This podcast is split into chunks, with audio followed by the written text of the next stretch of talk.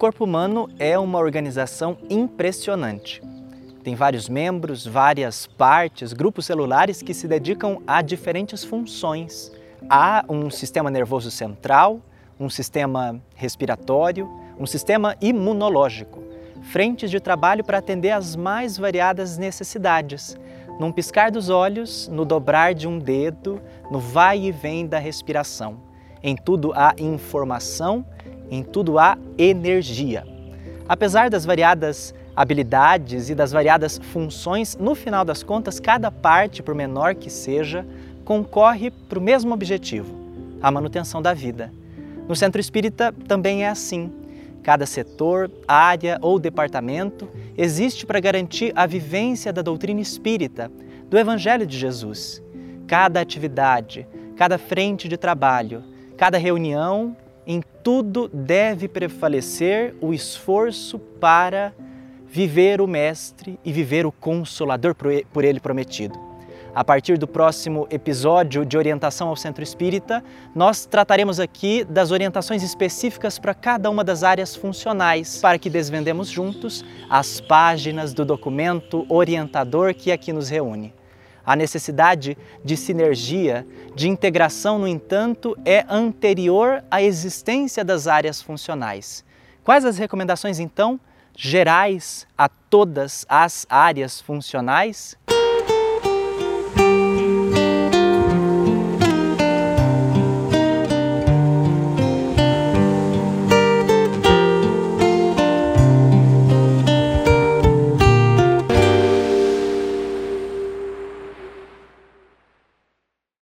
Também compõe a segunda parte de orientação ao centro espírita, as recomendações gerais e observações a todas as áreas funcionais. Receberemos aqui alguns convidados para tratar dos aspectos gerais atinentes à atuação do Centro Espírita. São eles o André Siqueira, coordenador nacional da área de comunicação social espírita do Conselho Federativo Nacional da Federação Espírita Brasileira, e a Miriam Duzi, coordenadora nacional da área de infância e juventude do CFN da FEB. Os dois foram integrantes da comissão de redação da atualização de orientação ao Centro Espírita. Lembre-se de escanear o QR Code que aparece na sua tela ou de acessar febnet.me OCE para ter acesso ao material que fizermos referência. Vamos juntos? Olá, amigos. É uma alegria estarmos juntos dialogando sobre a temática do Orientação ao Centro Espírita, esse relevante documento à disposição do movimento espírita, construído com a participação ativa de todas as federativas estaduais e que hoje se consolida num documento orientador como uma contribuição aos centros espíritas, compreendendo o centro espírita como esse farol de luz que nos transmite a segurança, o conforto, o consolo, o esclarecimento, as orientações para que tenhamos uma encarnação exitosa e segura, fundamentada nos princípios da doutrina espírita. Nós nos recordamos, nessa breve introdução, de uma mensagem de Emmanuel, em que ele nos apresenta o espírita na equipe. E nessa linda mensagem, ele nos apresenta o centro espírita, dizendo que o templo espírita não é uma simples construção de natureza material, é um ponto do planeta onde a fé raciocinada estuda as leis universais, mormente no que se reporta à consciência e à justiça, à edificação do destino e à imortalidade do ser. E em seguida complementa: lar de esclarecimento e consolo renovação e solidariedade, em cujo equilíbrio cada coração que lhe compõe a estrutura moral se assemelha à peça viva de amor na sustentação da obra em si. Esse trechinho da mensagem de Emmanuel nos remete a profundas reflexões sobre a relevância do centro espírita para a humanidade.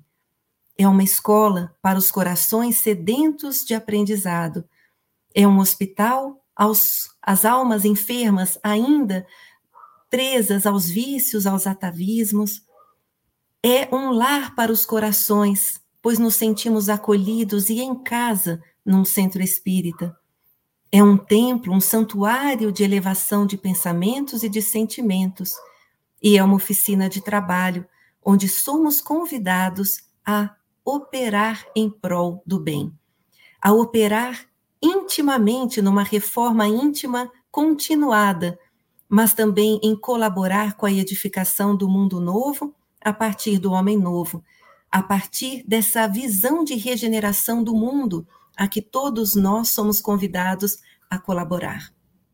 E por isso compreendemos o núcleo espírita, o centro espírita, como esse polo de luz, que merece todo o investimento e cuidado com a atuação amorosa e dedicada de vários colaboradores anônimos que se dedicam e investem o seu amor para que os seus objetivos sejam alcançados o objetivo da difusão doutrinária, o objetivo do estudo, da prática da doutrina espírita, da união de corações, da unificação do movimento espírita. E é por isso que compreendemos esse farol como um farol estratégico, relevante, amoroso e extremamente fundamental para essa construção do mundo de regeneração no qual todos nós já nos encontramos incluídos e investindo para o seu fortalecimento. E é por isso, amigos, que esse documento de orientação ao centro espírita surge com o propósito de auxiliar os centros espíritas para que possam desenvolver as suas atividades com segurança, a partir de reflexões, de orientações, de diretrizes que foram estudadas e trabalhadas por inúmeros trabalhadores, cabeças, corações e mãos dedicados a compreenderem as diferentes atividades do centro espírita e a imprimirem nessas atividades caminhos que garantam uma qualidade contínua, crescente, para que possamos alcançar todos os objetivos a que nos propusemos. Então, nós identificamos o centro espírita como esse núcleo que é representado e, e realiza inúmeras atividades voltadas ao aprimoramento do ser, à harmonização do ser, desde as atividades com bebês, às atividades com os jovens, com as crianças, com as famílias, com os adultos, com os idosos, com os desencarnados, ou seja, o público ao qual se destina é diverso e vem naturalmente nos solicitando, enquanto trabalhadores, também atitudes e atividades que estejam ali coerentes para que possamos levar a doutrina espírita de uma forma cada vez mais empática, de uma forma cada vez mais significativa aos corações de todos aqueles que estão conosco e que muitas vezes buscam o centro espírita exatamente para poder encontrar uma orientação, encontrar um esclarecimento, encontrar um consolo aos corações angustiados e encontrar muitas vezes vínculos de amigos, vínculos fraternais que possam se auxiliar mutuamente para a jornada reencarnatória. Então, nós estamos encontrando nesse documento uma diretriz de trabalho em que certamente todos nós seremos beneficiados e que está à disposição do movimento espírita a título de colaboração, de uma contribuição, para que, respeitando as diversidades locais, respeitando-se as singularidades culturais, cada um possa extrair desse documento aquilo que venha a ser útil nas suas realidades. E esse espaço em especial, esse capítulo referente às recomendações gerais das áreas, são recomendações que são transversais a todas as áreas funcionais do centro espírita, seja atuando com evangelização infanto-juvenil, nas áreas de estudo, na área mediúnica, área da família, área de comunicação social, de assistência e promoção social, área do atendimento espiritual, todas essas áreas têm as suas especificidades na sua realização, e nós teremos a oportunidade de conhecer um pouquinho de cada uma delas nesses espaços promovidos nesses intercâmbios virtuais. E existem algumas orientações que elas são transversais, elas zelam pela qualidade do trabalho como um todo, como, por exemplo, a questão do zelo doutrinário, em que todas as áreas são convidadas a investirem no estudo continuado, que os seus trabalhadores sejam é, frequentadores assíduos dos momentos de estudo para que nós possamos nos preparar adequadamente para a tarefa que é muito séria. O zelo relacional para que possamos também fortalecer vínculos fraternais com todas as nossas equipes de trabalho, com os frequentadores, com todos aqueles que buscam a instituição espírita, zelando pelo vínculo de afeto, pelo olhar sensível, pela escuta amorosa e fraterna, pela fala acolhedora e respeitosa. Então, esse cuidado relacional também tangencia todas as áreas. O zelo na organização, no planejamento das ações, na estruturação das nossas práticas, no acompanhamento continuado para verificarmos se estamos ou não atingindo os objetivos, a nos a construirmos o hábito de nos autoavaliarmos durante o processo também, avaliarmos as nossas atividades para que possamos ali também favorecer uma, uma melhoria continuada e crescente dos serviços que são oferecidos.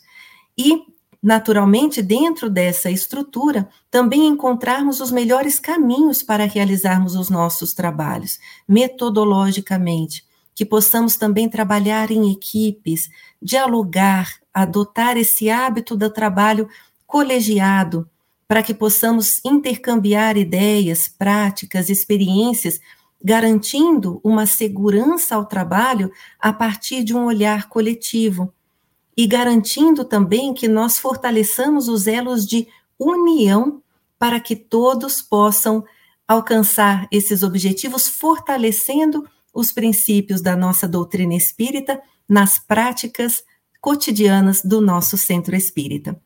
É esse o nosso propósito ao dialogarmos sobre essas recomendações gerais que estão presentes em todas as áreas e que todos nós somos convidados a estarmos juntos e atentos para alcançarmos esses objetivos nessa obra impessoal e comum, conforme as diretrizes do Cristo, do nosso Ismael, bem apresentadas na obra Brasil, Coração do Mundo, Pátria do Evangelho.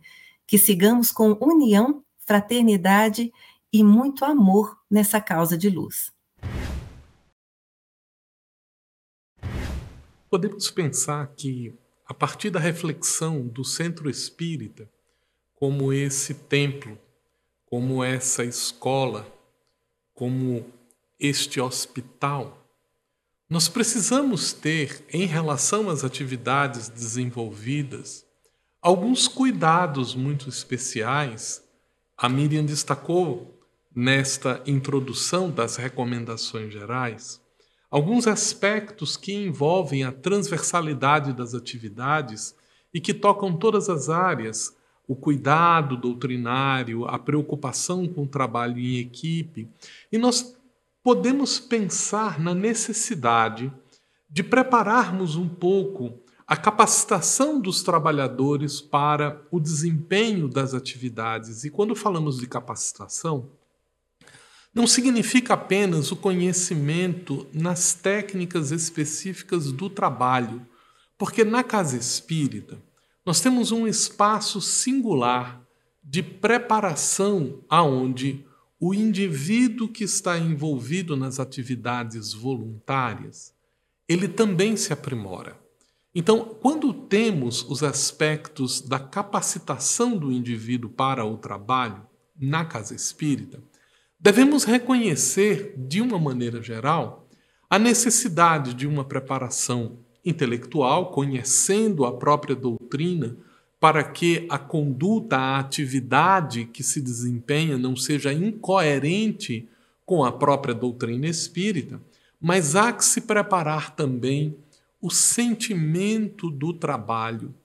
É urgente que cada um de nós pensemos na necessidade de trazer alegria para o desempenho das atividades e é preciso então criar um ambiente propício para essa colaboração sincera, para essa alegria fraterna, para esse sentimento de contentamento no desempenho do trabalho da casa espírita e, obviamente, o desdobramento do doar-se.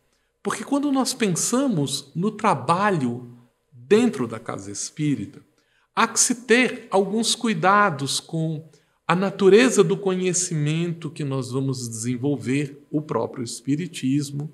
Precisamos considerar uma dimensão terapêutica que o trabalho traz à medida em que ele nos fortalece e nos renova.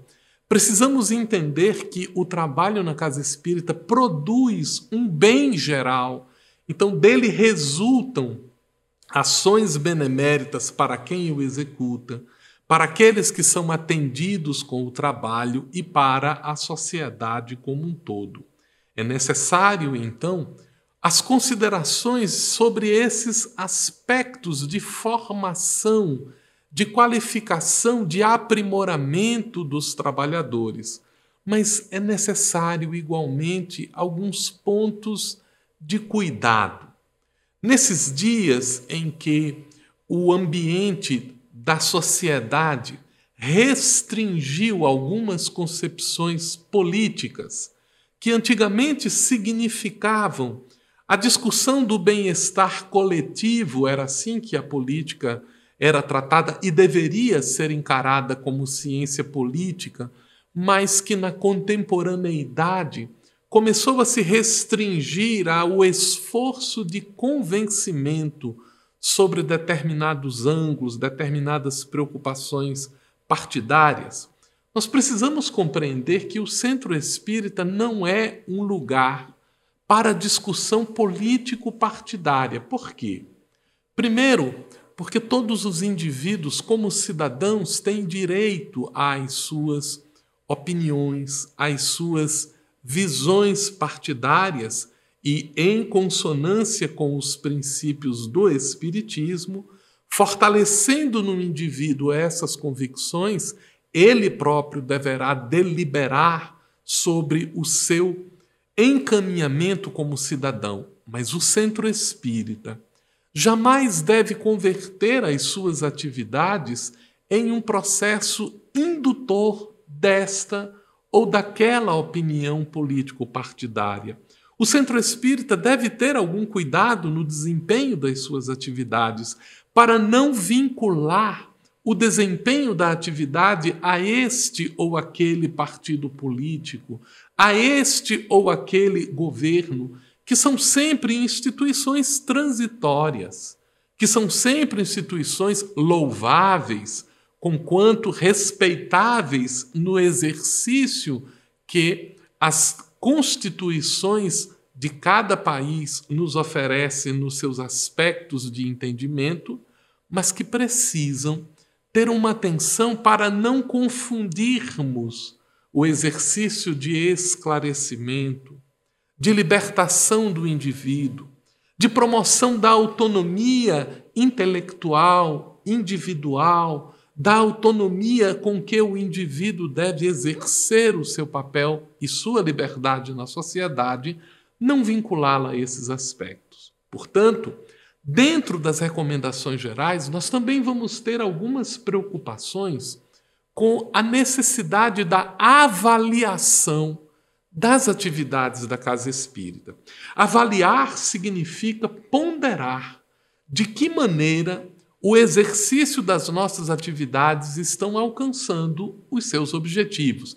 E para que isso aconteça, há que se planejar, há que se definir objetivos para as atividades. E é graças a isso que os centros espíritas, como uma unidade de uma sociedade colaborativa, ela também precisa estar atenta aos envolvimentos com o movimento espírita como um todo, as orientações que são discutidas, aos compartilhamentos de experiências que surgem nunca como normas, nunca como restrições, mas como orientações, sugestões que poderão trazer para a atividade um enriquecimento, um engrandecimento a partir da experiência já vivenciada e por isso é recomendável que as instituições, no desempenho das suas atividades,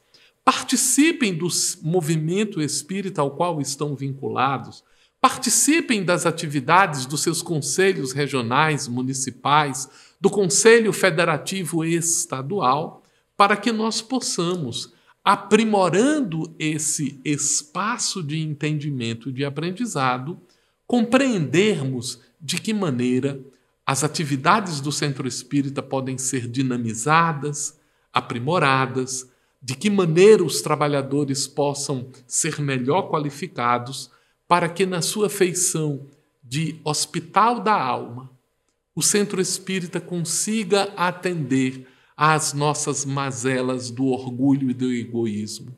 Que, como educandário do espírito, nós possamos aprender a transformar o entendimento das leis divinas em alavancas do progresso individual e da melhoria das relações sociais, mas que o centro espírita seja igualmente este templo aonde nós aprendemos a edificar o verdadeiro reino de Deus dentro de nós mesmos para levarmos a todos os lugares.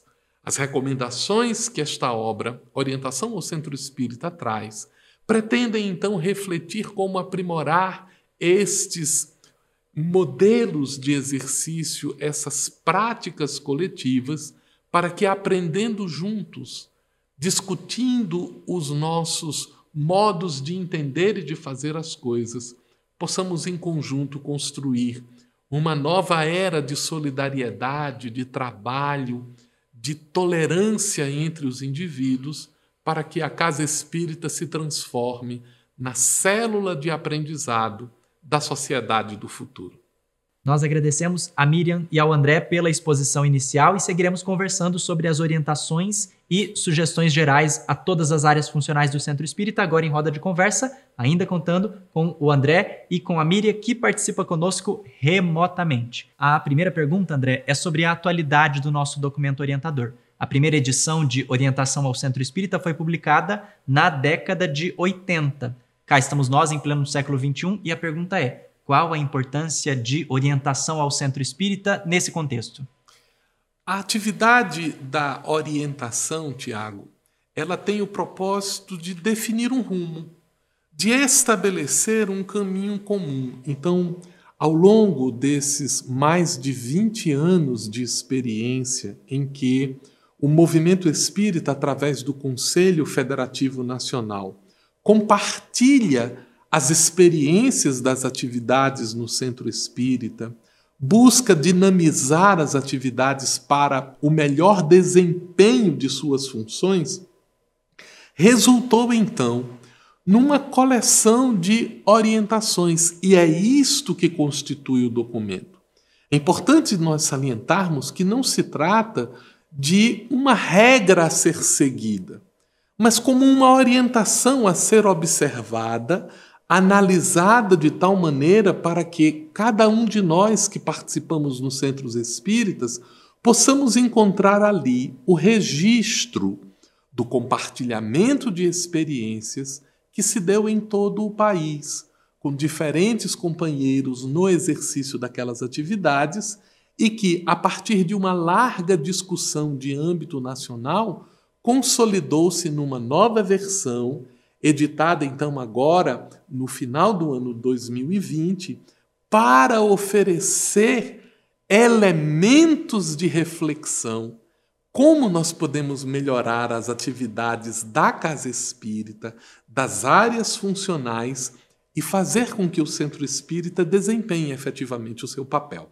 Perfeitamente. Agora, pensando no contexto das atividades no Centro Espírita, Miriam, a gente percebe que com o passar dos anos pode ser que as atividades entrem em um clima morno, como costuma se dizer. Como é que a gente pode prevenir esse, essa estagnação das nossas atividades e garantir o ânimo na realização das nossas atividades enquanto trabalhadores espíritas? É, Tiago, essa é uma pergunta interessante porque a doutrina espírita é tão iluminada, ela é tão envolvente e nos convida a uma mudança de paradigmas em relação à própria vida, ampliando o nosso conceito de vida, a nossa forma de nos relacionarmos com o tempo, com os propósitos da existência, com as relações, com as famílias.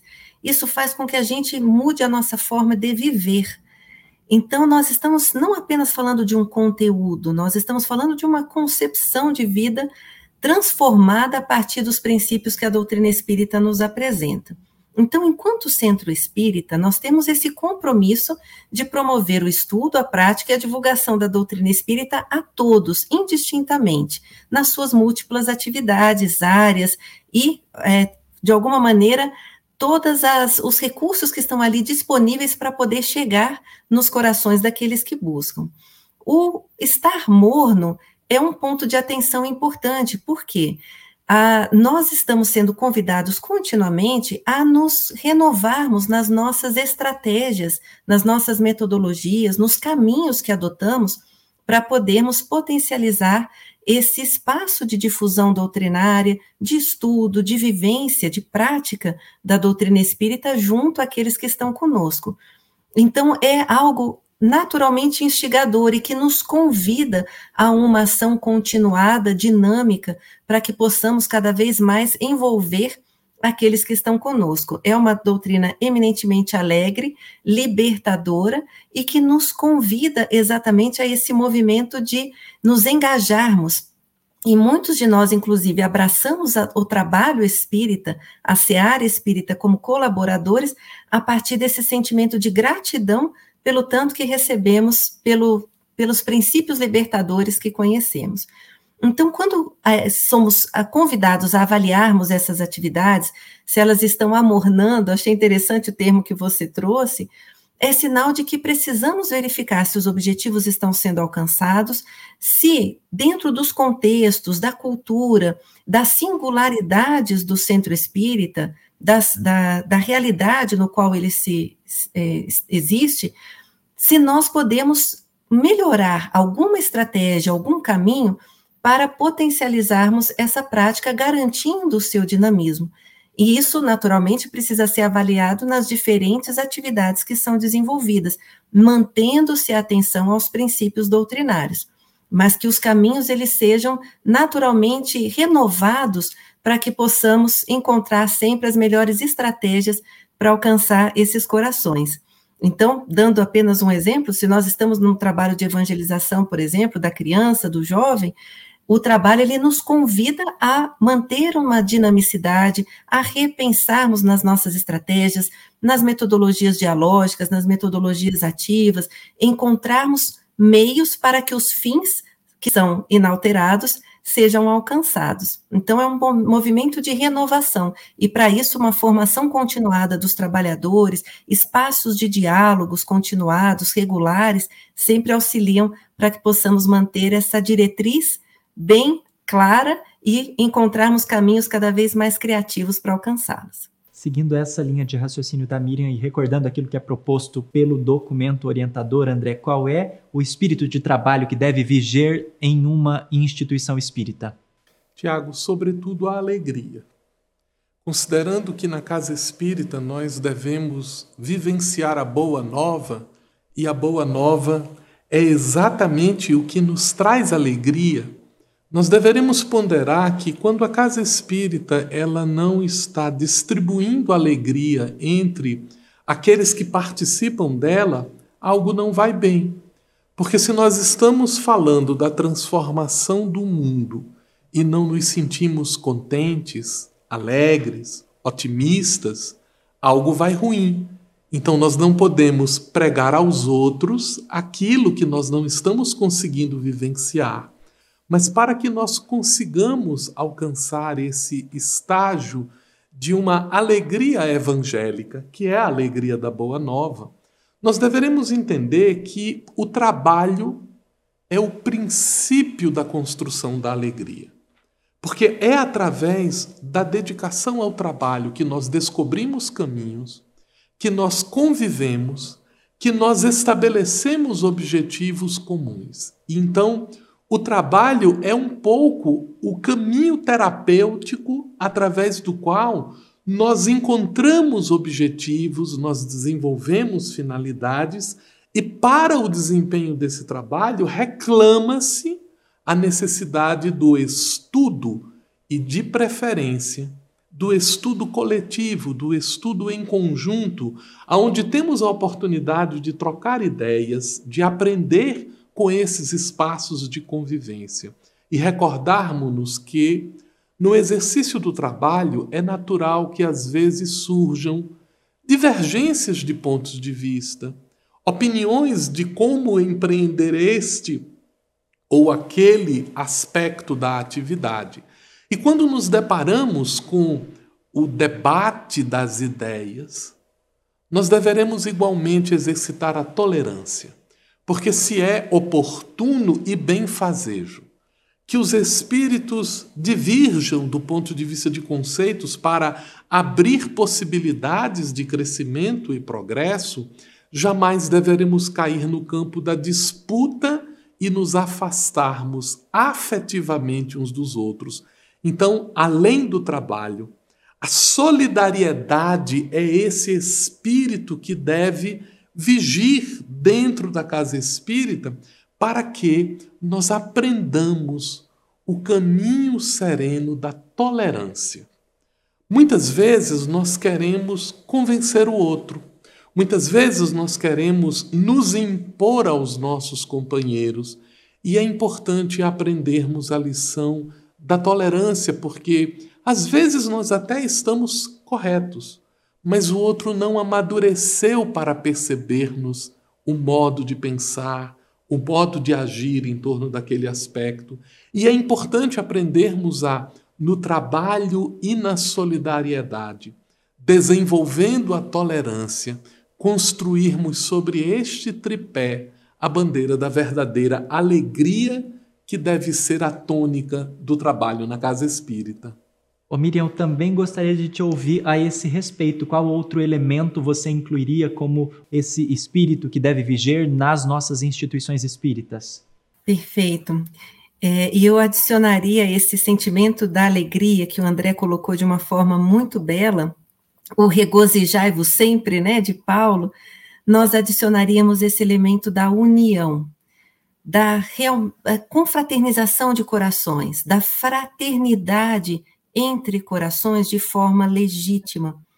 E nós sabemos, inclusive pelas mãos do nosso Chico, na obra Brasil Coração do Mundo, Pátria do Evangelho, que a desunião seria o único inimigo. E se nós conseguirmos fortalecer esse sentimento legítimo de união, de vigiarmos as nascentes dos nossos corações, como nos convida Bezerra de Menezes de uma forma muito amorosa, para que possamos convergir esforços em prol desse objetivo comum, dessa harmonia comum também, como nos diz Emmanuel, nós conseguiremos fortalecer a nossa instituição espírita para que alcance os objetivos de forma genuína, de forma legítima. E é por isso que é fundamental estarmos atentos aos nossos investimentos de afeto nesse trabalho que nós abraçamos. O centro espírita converge, é um ponto de encontro de espíritos que estão todos em aprendizado, em desenvolvimento, buscando investir nos seus talentos, nos seus sentimentos mais nobres mas ainda também com dificuldades em fases de superação, que somos todos nós. E nesse encontro de almas, todos nós estamos buscando crescer e sermos úteis. Então, de alguma forma, esse encontro, que não é ao acaso, nos permite o crescimento enquanto espíritos, aprendermos com o outro, nos abrirmos a essas relações para que todos nós possamos crescer espiritualmente nas inúmeras oportunidades de trabalho que o Centro Espírita nos oferece. Então, esse sentimento de união, que é o dar as mãos, é o abrir-se ao contato com o outro, fortalecer o, o sentimento de empatia, para que possamos garantir ali um pleno respeito a tudo aquilo que cada um pode oferecer nós passamos a agregar, a convergir não apenas os esforços, mas os sentimentos legítimos de amor para o alcance dos objetivos que abraçamos. Excelente, Miriam. Aproveitando a sua fala, pergunto na sequência: como é que nós podemos materializar essas recomendações de integração das áreas funcionais no trabalho espírita? Perfeito. E nós estamos aqui também pensando e trabalhando juntos já há bastante tempo nesse fortalecimento dos elos entre as áreas funcionais. Como nós falamos há pouco, as instituições espíritas desenvolvem diferentes tipos de atividades e cada uma traz a sua especificidade para que possa atingir aos diferentes públicos, alcançando os objetivos específicos aos quais se propõe mas nós percebemos que existem pontos de convergência entre as áreas que vêm nos convidando cada vez mais a uma ação integrada. A título de exemplificação, cada vez mais, e em especial em função dos momentos, por exemplo, de pandemia, as ações virtuais foram potencializadas. E quantas vezes nós fomos convidados a fortalecer espaços de comunicação entre as áreas de estudo e a área de comunicação social para que pudéssemos otimizar os nossos espaços de estudo. A evangelização espírita muitas vezes tem ações integradas com a área de assistência e promoção social. A área de atendimento espiritual atua de forma sempre muito integrada com a área da família, com a área de infância e juventude, ao receber corações queridos que muitas vezes buscam um consolo, uma orientação. Então, todas as áreas estão em articulação, estão integradas pela própria natureza do trabalho que abraçam.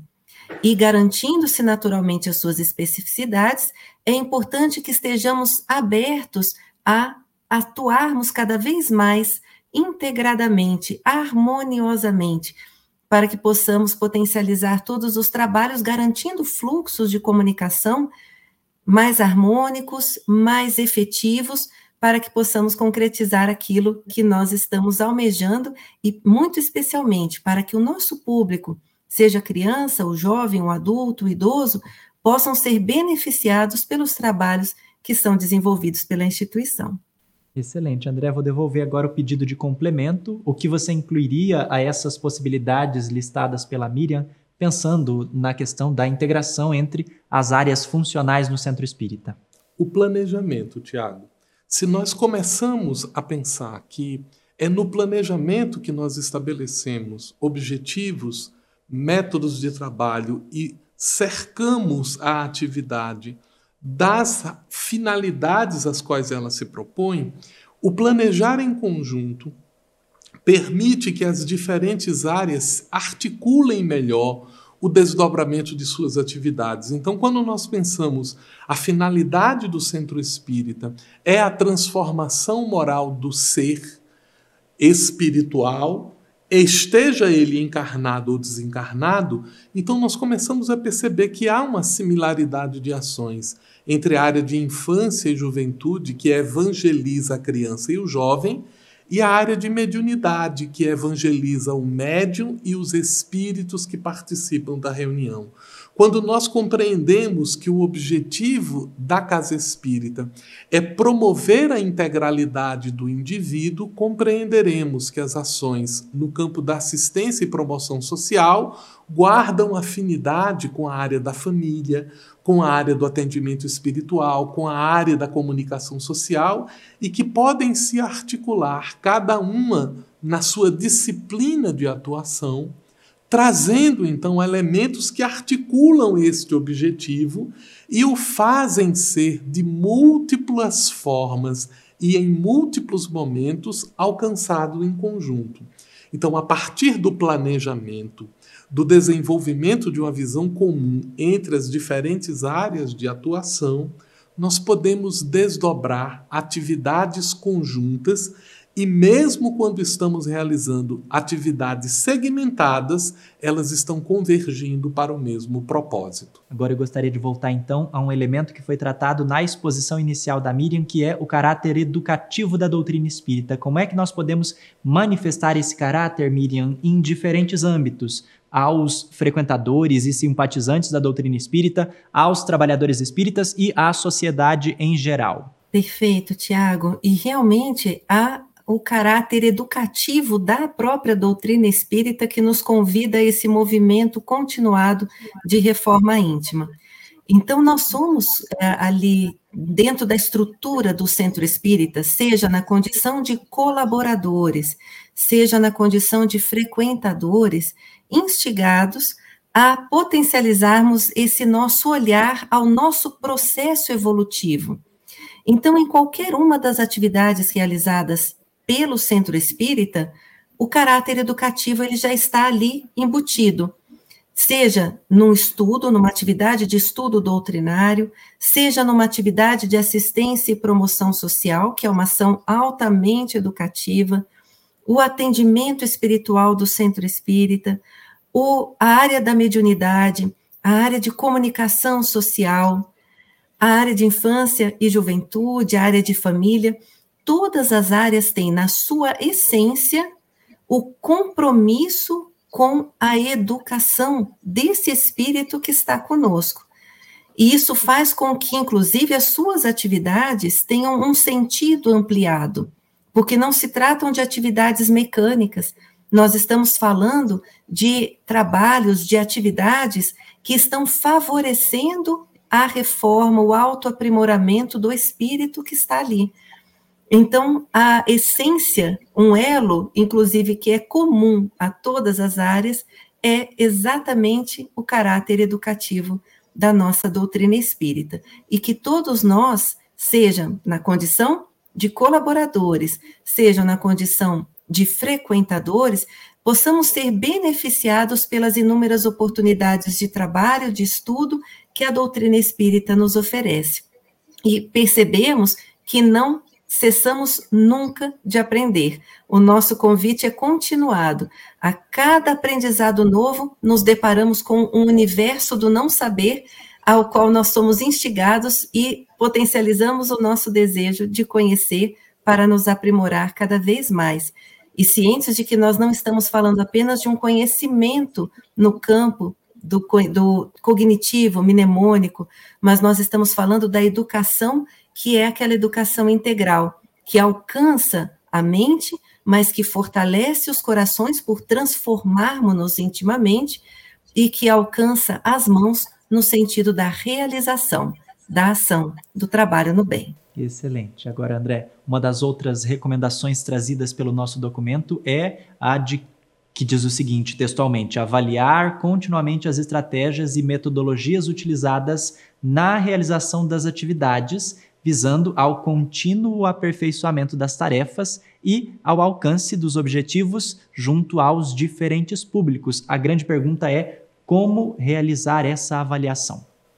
Precisamos estabelecer indicadores. Indicadores são marcas que nos permitem avaliar o quanto nós estamos indo. Um bom exemplo de um indicador, Tiago, quando nós vamos numa viagem, nós usamos aquelas marcas de quilometragem para saber se nós estamos mais ou menos perto do nosso destino, que é o nosso objetivo. Então, quando nós realizamos atividades, precisamos ter indicadores de desempenho. E esses indicadores, eles estão sempre subordinados aos objetivos da tarefa. Quando nós pensamos assim, nós vamos ver: ora, eu quero implantar a reunião do estudo da mediunidade no meu centro espírita. Esse é o objetivo. Então eu preciso estabelecer alguns indicadores para a atividade que estará consolidada quando tivermos uma reunião implantada e em funcionamento.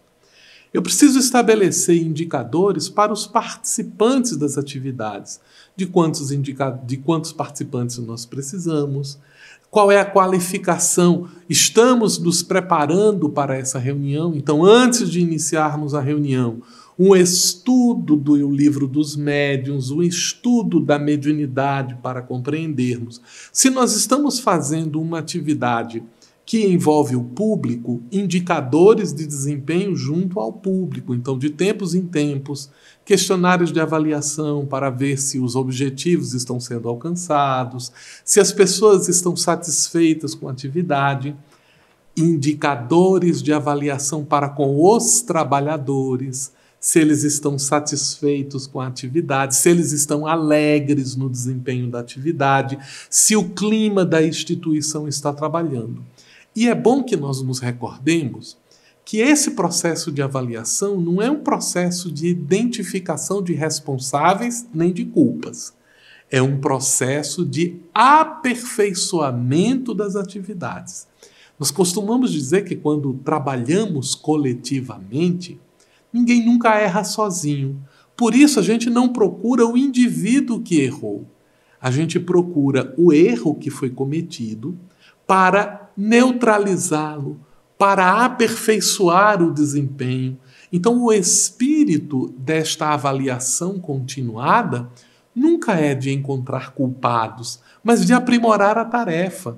E se a tarefa já está sendo bem desempenhada então, nós vamos nos dar o desafio de como torná-la ainda melhor no desempenho das suas atividades. É isso que quer dizer o elemento da aplicação na prática. A utilização de instrumentos avaliativos, a conversa, as reuniões de apreciação junto com o grupo são exemplos de atividades que, na prática, podem nos servir como indicadores para o aperfeiçoamento das atividades. Ainda nesse contexto, surge a nossa necessidade generalizada de novos trabalhadores espíritas. Pergunto então, Miriam, como nós podemos estimular que os frequentadores das atividades espíritas, das atividades do nosso centro espírita, se transformem, se engajem em trabalhadores da instituição? Esse é um convite permanente, né, Tiago? Até porque é uma forma de externarmos a nossa gratidão a instituição que nos oferece esse campo de estudo, de refazimento, de reflexões e de orientações. Então, o que nós identificamos é que, em, em muitos casos, ocorre esse desejo de colaboração espontânea, no sentido mesmo de uma retribuição afetiva, de uma gratidão para, por tudo aquilo que nós recebemos pela instituição, pela atividade, pelo estudo. E aí nós estamos também abraçando e compreendendo a amplitude da doutrina espírita e buscando ser úteis.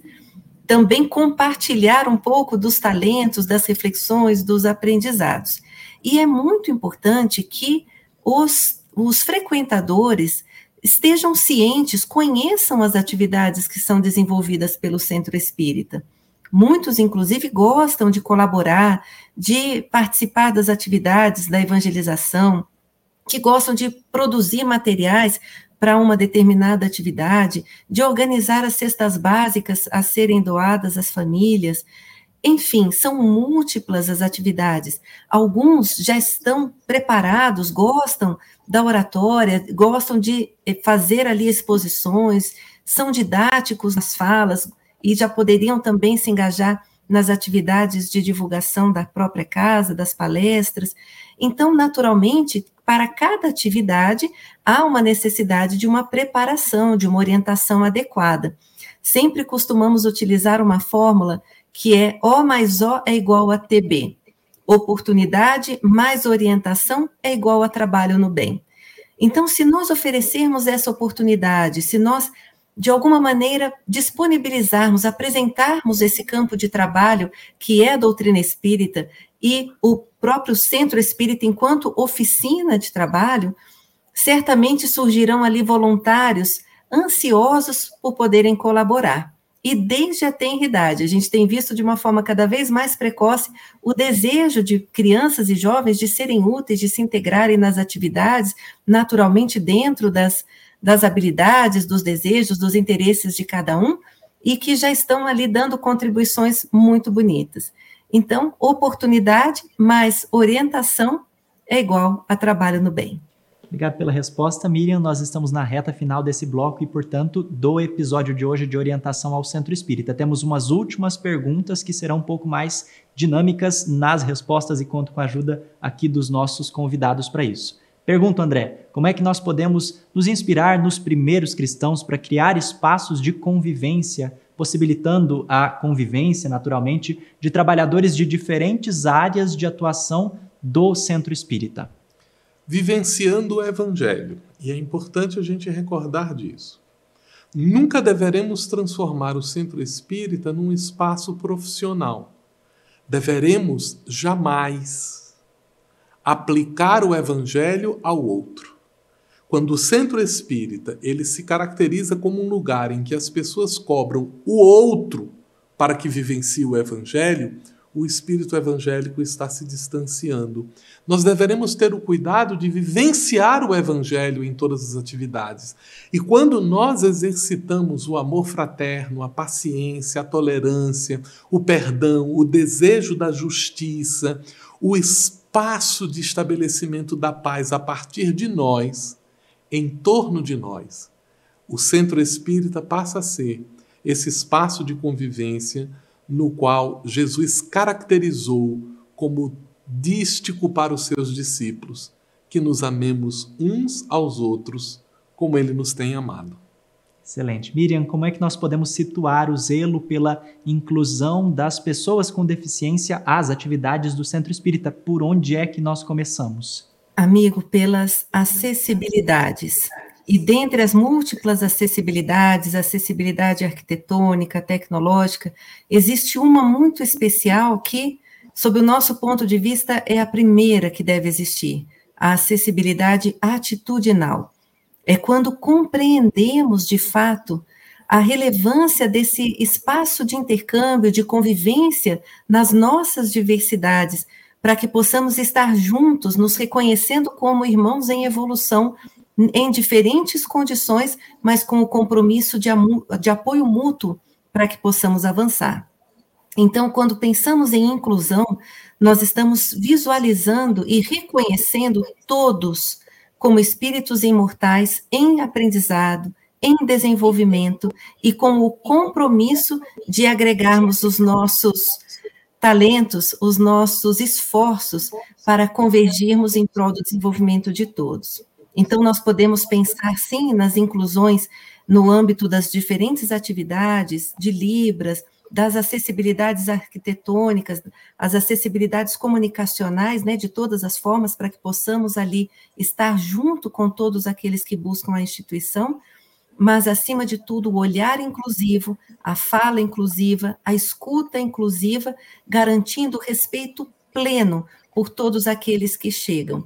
E muitas vezes adotando essa postura de acolhimento, mesmo que inicialmente não saibamos como nos relacionarmos, como falar com alguém, como auxiliar na, no deslocamento motor quando a pessoa apresenta alguma dificuldade, e estabelecendo ali uma comunicação fraterna com a pessoa, com os familiares, com os acompanhantes, para que possamos ser úteis da melhor forma cientes de que estamos todos aprendendo e buscando fortalecer os vínculos legítimos de afeto. Excelente, Miriam, muito obrigado. Obrigado, André, pela participação no episódio de hoje. A gente volta a se ver daqui a pouco. Lembre-se de escanear o QR Code que aparece agora na sua tela ou de visitar febnet.me OCE para ter acesso aos documentos que fizemos referência ao longo desse episódio.